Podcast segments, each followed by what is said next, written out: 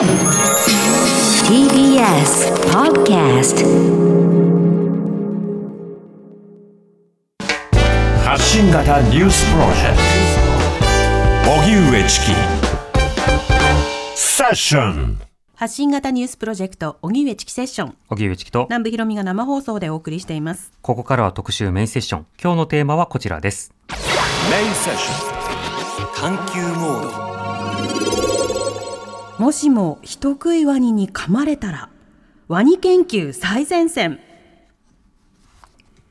セッションで先月特集しました国立科学博物館の特別展大地のハンター展にも登場したワニが今日のテーマです、うん。先月から静岡県の体感型動物園イズーでは世界最大のワニ人食いワニとしても恐れられる入江ワニが公開され多くの来場者が訪れました。また昨年ツイッターで公開され大きな話題になった100日後に死ぬワニが原作となったアニメ映画100日間生きたワニが間もなく公開されるなどワニに注目が集まっています。そんな中、オーストラリアで人食いワニ一筋で研究を続けている研究者の知識と経験をまとめた新刊、もしも人食いワニに噛まれたらが青春出版社から出版されました。今日はその著者であるワニ研究者、福田祐介さんにワニ研究の最前線をたっぷり伺います。はい今日はワニですはい、ワニです。ワニですえゲストをご紹介します。はい、えーオーストラリアからリモートでご出演いただきます。新刊もしも人食いワニに噛まれたらの著者で、オーストラリアノーザンテリトリー在住のワニ研究者福田祐介さんです。福田さんこんにちは。よろしくお願いいたします。こんにちは。よろしくお願いしまおす。願いしますえープロフィールを簡単に紹介させていただきます福田祐介さんは1980年生まれ10代の頃にテレビで見たワニ研究の第一人者グラハム・ウェブ教授に感銘を受けて渡航。オーストラリアの大学を卒業し現在は博士課程社会人学生としてオーストラリア国立大学に籍を置く傍らノーザンテリトリー政府でワニ専門の野生動物研究職員として研究を続けていらっしゃいます。はい。あのオーストラリアもいろいろな地域ありまして、はい。そのノーザンテリトリーというのはどういった場所なんですか？えーっとですね、ノーザンテリトリーは、あの、オーストラリアの中でも、あの、北の方、真ん中の北の方にある広い、えー準州というんですけれども、はいえーっと、北海道の2倍近い広さがあるんですけれど、あの、人はあまり住んでなくて、人口13万人ぐらいのへところーです。それだけ広くて人口は控えめなんですねそうですね、はい。うんちなみにあのオーストラリアに在住ということですけれどもあの今日ロックダウンが解除されたと聞きましたがはい、そうです。あの、ダーウィン、ノーザンテリトリーの中の都市のダーウィンというところに住んでるんですけれど、先週の日曜日からあの1週間ロックダウンになったんですけど、うん今日の午後1時にちょうど解除されました。はい。ロックダウンとなると、どういうふうな影響がありましたか？そうですね。あの、仕事には基本的には行けなくなって、リモートワークで、あと、日本と同じだと思いますけど、あの、外でのイベントとかもなくなって、あとうん外食とかもできなくなりました。うーん、なるほど。解除されると、また研究生活も再開できるかなということですか？そうですね。はい。あの、ちょうど、あの、明日からまた週末なので、あの、川に行って船出して、ワニ見てこようかなと。へえ。すそんなダイナミックな観察の仕方をするんですね。そうですね。この時期は、あの、はい、ワニが見やすい時期なので、あの、野外調査があったり、あの、週末の時間は船を出して、ワニを探しに行ったりしてまうす。ん。ワニが見やすい時期なんですね。ねえ見どころ、うん見頃っていうんですかね。あの、福田さん、あの、10代の時にテレビ番組を見て、で、そちらを見てワニ研究の道へ進んだと紹介しましたけれども、どんな番組だったんですか？あの、それは日本の番組なんですか、そうですね。はい。あの、15歳ぐらいの頃だと思うんですけれど、あの、日本の自宅で、あの、動物のドキュメンタリーとバラエティだったと思うんですけれど、その中であの、オーストラリアのワニをやってまして、その番組内がちょうどノーザンテリトリーで、で、あの、グラハム・ウェブ先生が喋っていたのを見て、そこからずっとワニに一本でやってます。その番組の紹介でワニのどこに惹かれたんですか？そうですね。あの、言葉にするのは難しいんですけど、あの、画面に映ったワニを見た時になんかもうビビッときて、うん。もうこれしかないっていう感じになりました。ああ。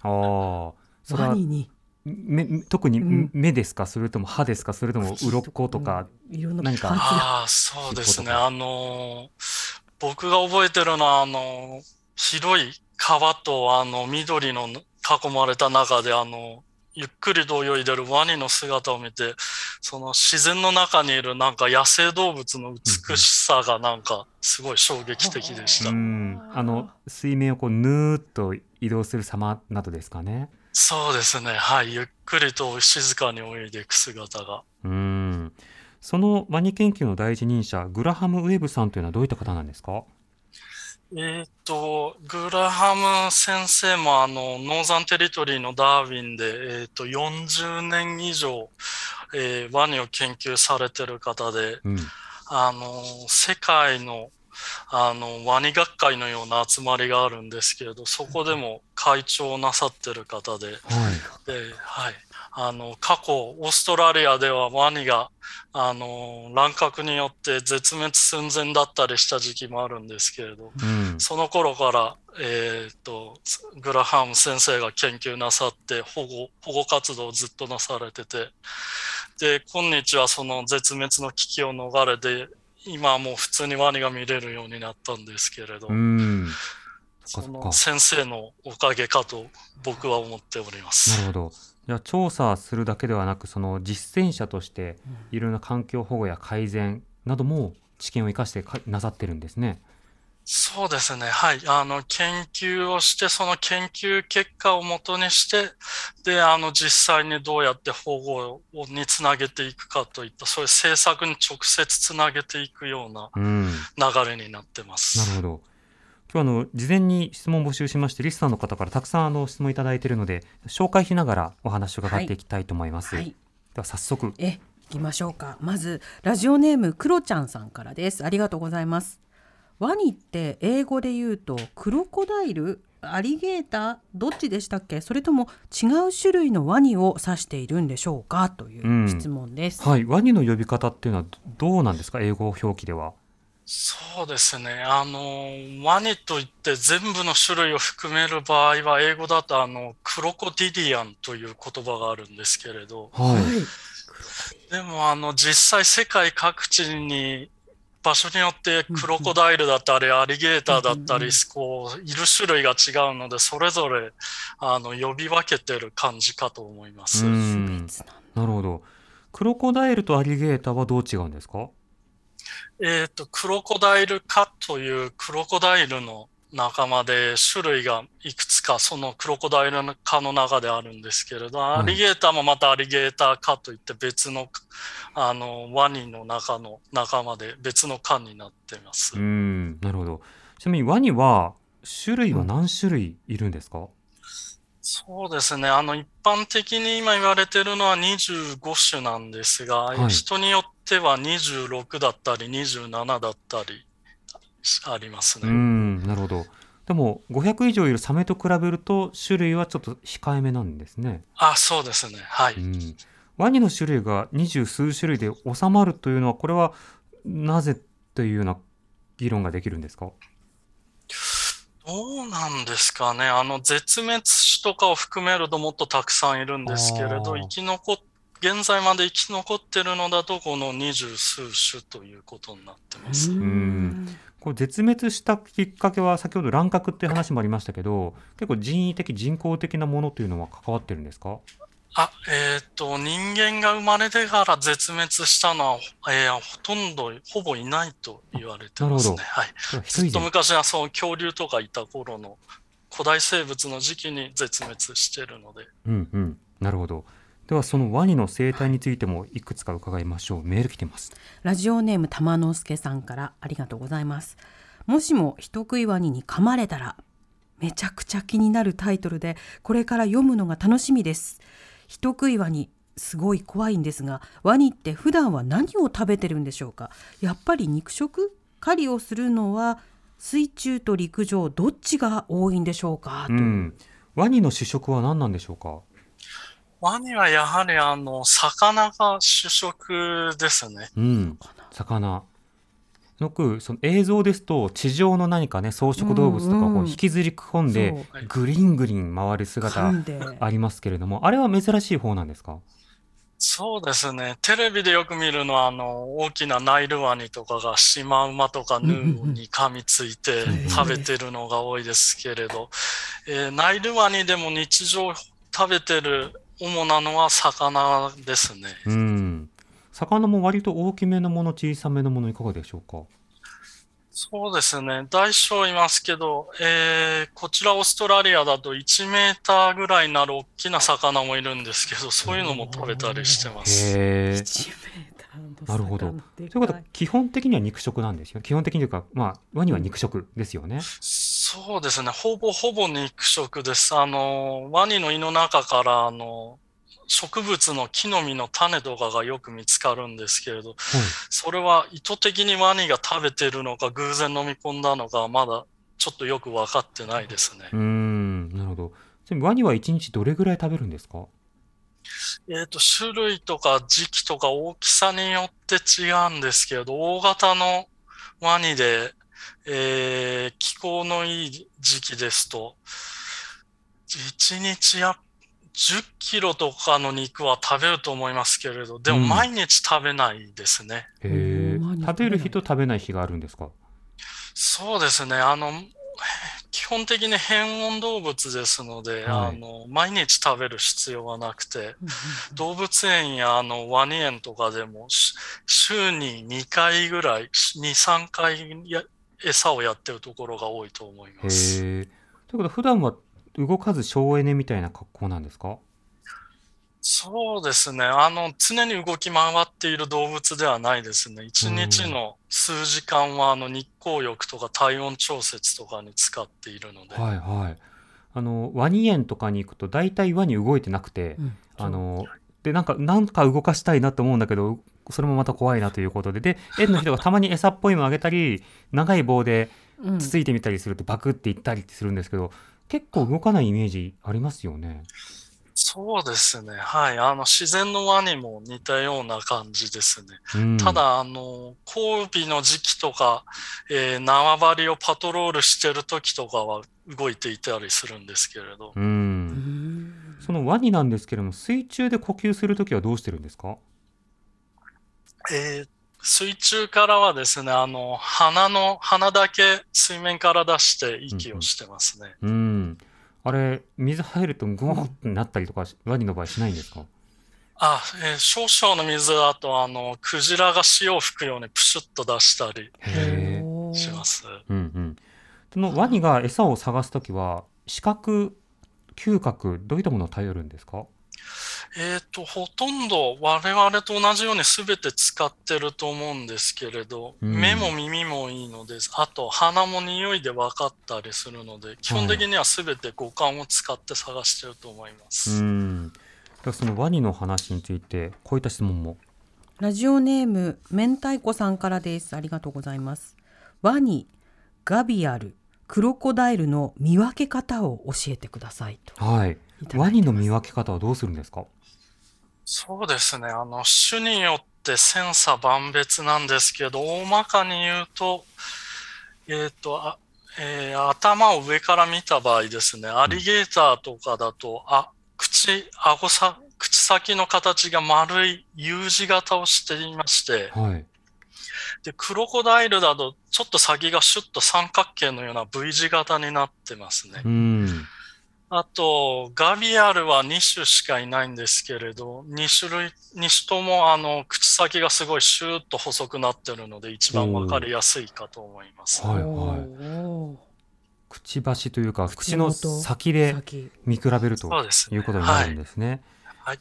でそのワニの体の特徴について続いての方。はい、えーラジオネームクロコダイルダンディライオンさんです。ありがとうござありいます。がとうございますワニは体の大きさに比べて手足が短いのはなぜですか？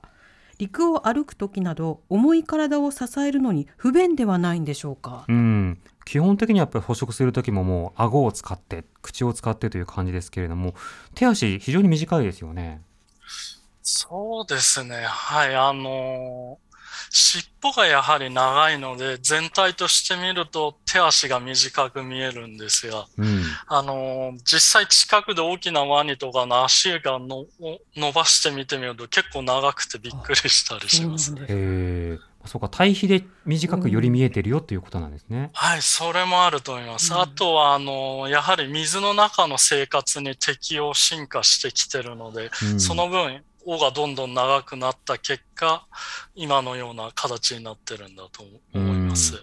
あの歩き方は手の力でこうやってるのかそれとも腹とかでこう、うん。ぐねぐねっていう力をい利用してるのか移動はどうしてるんですか？えっ、と、両方できるんですけれど、えー若い体の軽いワニとか小さな種類とかは、えー胴体、お腹を地面から浮かしてスタスタ歩けるんですけれど、うん。お大きくて重いワニとかだとやはりお腹を吸ったり、吸って歩いたりする場合も多いですうね。ん。ちょっとこの歩き方見てみよう、うん。でそのワニがあの出す速度というのは走る時と泳ぎの時どういうふうになるんですか？そうですね。あの、陸上ですと、やはり、あの、速くても時速15キロぐらいではないかと言われてまして、うんえー人間がちょうど頑張って走ったぐらいの速さかと思うんですけれど。結構速いですね、そうですね。はい。普通の人が走った時ぐらいの速さで。で、泳ぐ場合ですと、えー時速20キロぐらいに、頑張れば25ぐらいは出出ると思うので、うん人間よりがずっと速く泳げますね。うんということは陸上ならなんとか逃げられる可能性もあるけども水中で追いかけられたら大変ですね。そうですね。はい。あの、オリンピック選手でも、えー水泳時速7キロ、8, 8キロいかないぐらいなので、うんとても、まあ、はい、逃げ切れないかと思います。なるほど。そこでリスナーの方からこんなメールもいただきました。はい、えーラジオネーム山田フランチェスカさんです。ありがとうございます。亡くなった祖父が戦争中南方に行っていました。その際、身近な人が何人かワニに取られたらしいです。うん、ワニが人を取るときは噛みついて回転するんだ。あ、大人が幼児に向かって難しい言葉を使ったという驚きもあって、祖父の言っていたことが忘れられません。うん、うん。ただ別の時によそ見をしていたら隣にいた人がいなくなっていたワニはすごく静かに人をさらうんだとも言っていました噛みついて回転していたら静かに人をさらうことはできないことでしょうこれはワニが状況によって狩りの方法を変えるということでしょうか？それとも祖父がどこかで勘違いしていたのでしょうか？お答えいただけたら幸いです、うん。いただいています。でもあのこの方のねそのおじい様の言いぶりだと、ねえ。その一人襲われたんだって話じゃなくてもう何人かね襲われたんだっていう話だということですね。福田さんこのまず人を襲うということはあるんですか？ワニが。そうですね。あの、種類によっては、種によっては人を襲う種もいます。うん。シはい。特にどんな種類が襲う可能性があるんですか？えっ、と、世界で一番人を襲っているのがナイルワニと言われていて、次にイリエワニですね。はい。あのいわゆる日本の南方に位置するような地域で人を襲うようなワニというのはいるんですか？はい。えっ、と、イリエワニですね。あの、日本軍が襲われたというのはおそわ、おそらく今でいう、あの、パプアニューギニアの方ですので、うん。そこには、あの、当時も今もイリエワニがたくさんいるので、はい襲われたんだと思われます。これあのイリエワニはまずサイズはどれぐらいなんですか？えーっと、大人ですと、オスの方が大きくなるんですけれど、はいえー平均的なオスだと最大4.5メーターぐらいになり四ます。点五う。ーんへえ。サイズからするともう丸飲みされそうなぐらいですけど、あのこのメールにありましたまず噛みついて回転するんだっていうこの証言はそうなんですか？そうですね。これはおそらくあのワニのデスロールというものかと思うんですけれど、はい。えっ、と、ワニは種類を問わず、もちろんこのイリエワニもなんですが、えっ、と、自分で噛み切れない大きさの自分よりもっと大きな獲物に噛みついた場合、あの、獲物、肉を噛みちぎることが難しいので、回転してちぎる習性がありまして、うん。こんこのことかと思われます。おーこうぐるぐる巻き巻い巻いて巻いて引きちぎっていく感覚ですか？そうですね。はい。うん。それからもう一つあのよそ見をしていたら隣にいた人がいなくなった。静かに人をさらうという証言もあります。これはどうでしょうか？そうですね。あの、もう獲物が水中にいる場合は、ワニは静かに近づいていって、い一気に噛みついて、水の中に引き込んで獲物を溺れさせるのが、えーワニの狩りなので、これも正しいと思います。うんじゃあ水辺にいた場合にはこうスッとお襲ってそのままぐーっとこう引きずっていくということになるんですか？そうですね。あの、獲物、えー気づかずに水辺に近づいてきた獲物を、えーそばからバッと一気に不意打ちのように襲いかかるのがワニの狩りですうね。んなるほど。その襲った後水中でデスロールをすることもあるんですか？はい、えっ、と、水中で、えー噛みついてまず水中に引き込んで、獲物を溺れさせて、いざ食べるという時に、えー大きすぎてなかなか噛み切れなかったりすると、噛みついて回転してちぎって食べていくという。うんこの例えばイリワニの場合だと人間を襲う時は人間はごちそうだと思って襲うのかとりあえずひとまず何か襲っといて食べるかどうかを吟味するのかそこはどうなんでしょう？おそらくほとんどの場合は、えー何かわからないけど、とりあえず条件反射的に襲ったか、うんもしくは好奇心で、おとりあえず水水の中に引き込んでみたかという場合が多いかと思いうます。なんだろうって。うん何かこう人の味を覚えたクマみたいな格好で好物だっていうことではなさそうですか？そうですね。はい。人を好んで襲うっていうワニは、よほど大きくてもあまりしないのではないかなと思います。うんそのワニがじゃあ人を襲う時はひとまず好奇心などで襲ったとしてその後じゃああの完食はするんですか？えーとりあえず引き込んで少し食べてみて、あ、食べれそうだと思って、えー、おそらく2、3日かけてゆっくり食べることはあると思うんですが、はい。大体の場合は、あの、人が引き込まれてしまうとすぐに警察とか来て、あの、ワニを撃ち殺して遺体の回収とかされるので、うんそこまで丸々食べられてしまうというのは、あまりオーストラリアではないですね。じゃあチャンスがあればというか時間的余裕があればワニは完食するんですか？人を。おそらくうん数日かけてれば、はい、食べるかと思います。うーん。これ今あの通報の具体的なプロセスを教えていただきましたけれども、オーストラリアではそのワニに人が襲われるっていう事件はうん。割とあるんですか、えー、大体年で平均して5、6件襲われるという事故がありまして、はい。その中であの、被害者が死亡してしまう死亡事故は2年に1件ぐらいですね。うーんそうか。じゃあ人によっては思ったより多いなと思った人うんも少ないなと思った人もいると思いますけど、じゃあ警察もある程度はその前例とかから知見を得て対処法を考えてるんですか？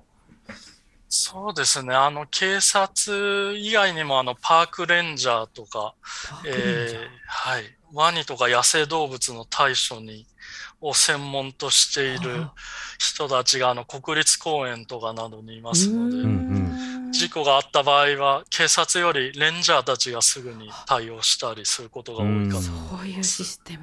なるほどオーストラリア。死亡している方はあのその中でも一部ということは生きている方はどういった被害になるんですか？そうですね。基本的には足とか手を噛まれて、えー何十針、時には何百針も縫ううん。怪我になったりするんですが、あと、ま、たまにあの手を噛まれて指を何本か、えーなくなってしまう人もいますね。なるほど。それだけ噛む力が強いということも今の話で分かりますね、ではそのワニから襲われた時の対処法など、より具体的な話も含めて5時台に伺いますメインセッションはこの後も続きます TBS ラジオ TBS Radio 荻上チキ荻上チキ荻上チキセッション今日の特集メインセッションテーマはもしも人食いワニに噛まれたらワニ研究最前線ということで、えーオーストラリア在住のワニ研究者福田祐介さんにリモートでお話を伺っています福田さん引き続きよろしくお願いいたしますよろしくお願いします。お願いします。さて、ここまでワニの生態などいろいろ伺ってきましたが、では、いよいよ聞きます。はい福田さん、あの、ワニに襲われたらどうすればいいんですか？そうですね。基本的には襲われないことが一番大事なんですけれど。熊研究の方もそう言ってました。はい。近づかないはい。もしお襲われてしまった場合はですね、あの、大体の場合は足を噛まれることが多いかと思うんですけれど、うん。その場合はですね、あの、我々研究者やそのワニ、ワニ園の人たちが一番、あの、効率、効果的だと言ってるのは、あの、木の棒で頭を叩くことが。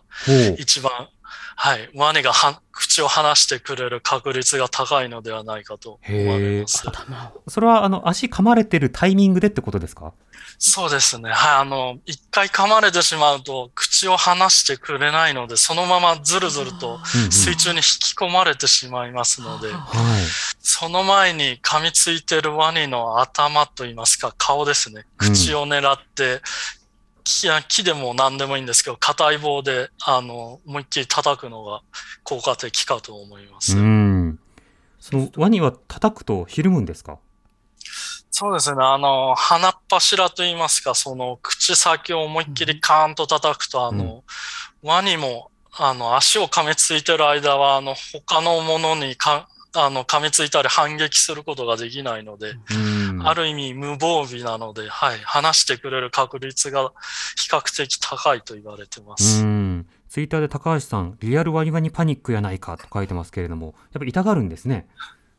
そうですね。はい。ワニも痛覚があるので痛がりまうすね。ん。目玉はどうですか？目も、あのーい敏感なところではあると思うんですけれど、ワニの目は、あの、顔に対して非常に小さいので、そこを狙ってこう、反撃するというのはなかなか難しいんではないかと思います。なるほど。なお、その、噛まれてからの今対処法を伺いましたけど、噛まれる前の逃げ方としては、まあ、例えば高いところに登るとか、そのぐるぐる回ってみるとか、なんかいい逃げ方っていうのはないんですか？そうですね。あの、ワニに襲われるとしたら、その水辺とかにワニがいるのを気づかずに近づいた場合に、突然バッと噛み、水の中から噛みついてくることが多いと思うのですが、うんその場合、どうにかして、あの、最初のその一撃目の噛みつきを反射神経で避けることができたら、はい。そのまますぐにあの後ずさりして、あの陸上に逃げればワニは陸上の上まで追いかけてくることはないので、うん。助かる可能性はあるかと思います。なるほど。あとはそのワニはそのよく例えばあの口を開けてパクッとこういくので開けないようにこうギュッと抱きつけとかあとはその漫画とかだとねそのツイッターでも書いてましたけれどもこう木の棒とかを挟んで口を？そうそうそう噛め噛めないっていうはいあれはどうなんですか？その抱きつき作戦や挟む作戦というのは。そうですね。あの、ワニの、ワニが口を開く力が弱いというのは、あの、ワニが口を閉じる力に対して弱いと言ってるだけですので、あの、大きなワニの場合は、人間一人の腕の力じゃ、とてもあの、口を押さえることはできないかと思いますね。なるほど。で閉じる力も強いから木の枝ぐらいだったら折れてしまうんですか？ああ、もう簡単にへし折ると思います。爪楊枝のように。じゃあ高いところに逃げたりというのはどうですか？そうですね。あの、木の上とかに登った場合、もし下があの水でそれなりの深さがあるところですと、ワニはあの上に向かってジャンプできますので、えーさ3、4メーターぐらいはえ木の上上がっていかないと、はいひょっとしたら、あの、噛みつかれてしまうかもしれないですね。ごいな。なんだろう、やっぱり出会わないことが一番だと近づかいないうことと、襲われないことが大事ということですよね。そうですね。はい。あの、水の中に入ったり、水辺に近寄りさえしなければ、ワニに襲われるということはまずないので、うん。でもあの福田さん、どんどんワニの方に近づいていらっしゃいますけれども、例えばクマだったらクマよけで鈴を持っていくとか、あの、はいクマよけスプレーを持つとか、いろいろあるじゃないですか。あの襲われない対策というのはなさってるんですか？そうですね。あの、ワニは非常に頭のいい動物ですので、あの、えーワニに近づいていく場合も徒歩であそのまま近づいていくのではなく、船に乗って近づいていくので、うん、それなりの大きさのある船ならばワニも襲ってこないので安全だと、安全ですね。自分よりも大物だって思うということですか？そうですね。あの、ワニは自分より大きいと、こう、ああの、逃げてしまいますけど、自分より小さかったりすると、あの、ここっちへ向かってくることもありえなくはないので、うん。ではその川などでのその調査なんですけれども、どんな調査をされてるんですか？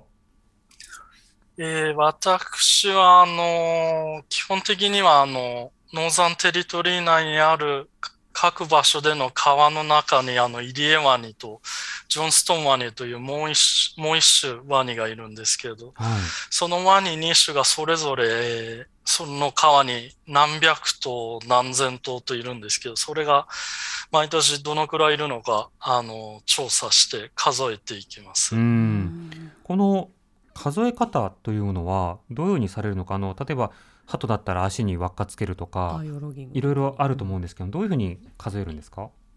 基本的にはあの夜に、えーふ船の上からあのライトで水面を照らしまして、うん。で、ライトで照らされるとワニの目は赤く反射して光るので、はい。で、それを見つけましたら、その小型船、船で近づいていくんですけれど。う、んうん。で、それでワニ一頭ずつ頭の大きさから大体の全長がわかるので、その大きさと位置情報を、えー記録していく感じです。うん。なるほど。それがやっぱりその全体の頭数の管理であるとか環境の妥当性をまあ把握する手段になるんですか？そうですね。はい。あの、各川にどのくらいの大きさのワニがどのくらいいて、で、過去の調査結果と比べて減ってるのか増えてるのか、そういうことを、あの、分析していきます。うんあの生物の研究手法だと今南部さんも触れたバイオロギングなどそのカメラをつけたりセンサーをつけたりという手段も発達してますけれどもワニ研究ではどうなんでしょうか？ワニの場合ですと、あの、衛星、衛星の発信機 GPS をつけて、はいで、ワニの動きを追うという研究は今各地盛んにされてますね。ううんんそうした先端研究から分かることというのはどんなことが今まで分かってるんですか？そうですね。あの、イリエワニの場合ですと、イリエワニは、あの、淡水でも海水でも、どっちにもいる珍しいワニなんですけれど、はい。うんで、もともと、そあの、川の中にも海にもいるのでうんうん、両方常に動き回ってるので、広範囲移動してるということは言われていたんですけれど、実際 GPS をつけてみると、えーあの、何週間の間にもう何百キロも移動してる、ええーワニがいたりとか、はいさらには、あの、その中でも、あの、んどんなワニでも、あの、越えられない地形とか、川の流れがああるのも分かったりしてます。うんそうかでもそれは海流に乗ってもう何百キロも移動するっていうイメージですか？あ、そうですね。あの、オーストラリアで10年以上前に、えー行われた GPS の調査ですと、えーワニは、えー海流に乗って、えー何百キロ、1000キロ近くを移動していたというのもあります。ワニのイメージ覆りますうねんそんな旅を。うん、しかも海海が海にいる海ワニってことですよね。淡水だけなのかと思っていたうら、ん。海にも。そうなるとこういった研究あのいろいろ近づいていくこともあるということで危険なことというのは福田さんないんですか？そうですね。あの、その、す調査船に乗っている限りは、あの、今まで、えー調査中とかにワニに襲われたり、ワニが向かってきたということは一度もないですね。うん。それは聞いて安心しました、うん。リスナーの方からこういったメールも。はい、ラジオネーム立花さんからです。ワニを長年研究している福田さんが一番好きなワニって何ですか？またワニが登場するパニック映画も多くありますが好きなワニ映画ってありますか？ということで、はいさんへの質問が。好きなワニはどうでしょうか？そうですね。あの、やはり自分の専門の種であるイリエワニが一番好きですうね。ん、イリエワニニさっきの大きなやつですね。はい。ちなみにワニ映画というのはご覧になりますか？僕はあまり見ないですね。うん。ワニ映画か、クロコダイルダンディとかですかね。あの、ものによってだと思うんですけど。うん。でもそのワニのね、その実際映像なんかをこう見て研究を志したというね、あの福田さんはいですので、やっぱ今もそのワニのニュースとか発信のされ方であの注目をされることなんかもこうあったりすると思うんですけど、うん最近の気になるワニニュースというのはいかがでしょうか？そうですね。に、日本でもあの、たまにあの、ワニが見つかったとか、はいニュースになるのは、あの、気になというか、はい、うんうんあの、見たりはしています。うんこのワニについてはあの先ほど、まあ、絶滅の恐れとかそれから乱獲って話ありましたけれどもその生息の状況としてはこれ安定的なのかそれとも種によっては厳しいのかそこはどうなんでしょうか？そうですね。あの、イリエワニに関して言えば、あの、数が増えて戻ってきているんですけれど、はい。他の国ではあの、他の種はまだ絶滅、絶滅危惧種が結構いるので、うん。種によっては野生の中にもう2、300頭もいないのではないかと言われてるのもいたりして、はい。はい。それはやっぱりその乱獲、まあ、特に例えばワニ皮とかいろんなビジネスに使われたということなどなんですか？そうですね。あの、えー100年近く前からの、えーこ100年ぐらい前ですと乱獲が多かったんですけれど、その後、あの、人間の街が広がって、生息地が開発によってなくなっていって、うんえーその今までいた湖や沼や川にワニが住めなくなっていなくなってしまったということも非常に大きな要因になってます。なるほどなるほど生育環境も変わってるということなんですね。うんそうですね。ははいい。福田さんでは今後のワニ研究の課題というのはいかがですか？そうですね。えっ、と、イリエワニで特に顕著なのですが、あの、ワニが増えてくると、今度はやはりどうしても人間とのこう摩擦といいますか、うんうん襲われる人が増えたり、もしくはわ襲われなくてもワニがいるせいで泳げないとか、うん。水の中に入っていけないとか、そういう不便、不自由が生じてしまって、で、どうしても地元、現地ですと、その地元の人たちからワニに対する感情がこう悪くなってしまったりするので、うんそこをどうにかあの駆除だけに頼ったりすることなく、こう相互理解といいますか、い共生できるようにしていいくのが課題かなと思っておりますうん。まあ、適切なゾーニングであるとか知識を広げることなどですかね。そうですね。うんえー本日お話を伺いました福田祐介さんの新刊「もしも人食いワニに噛まれたら」は青春出版社から発売中です福田さん今日はありがとうございました。ありがとうございましありがとうごたざ。いました。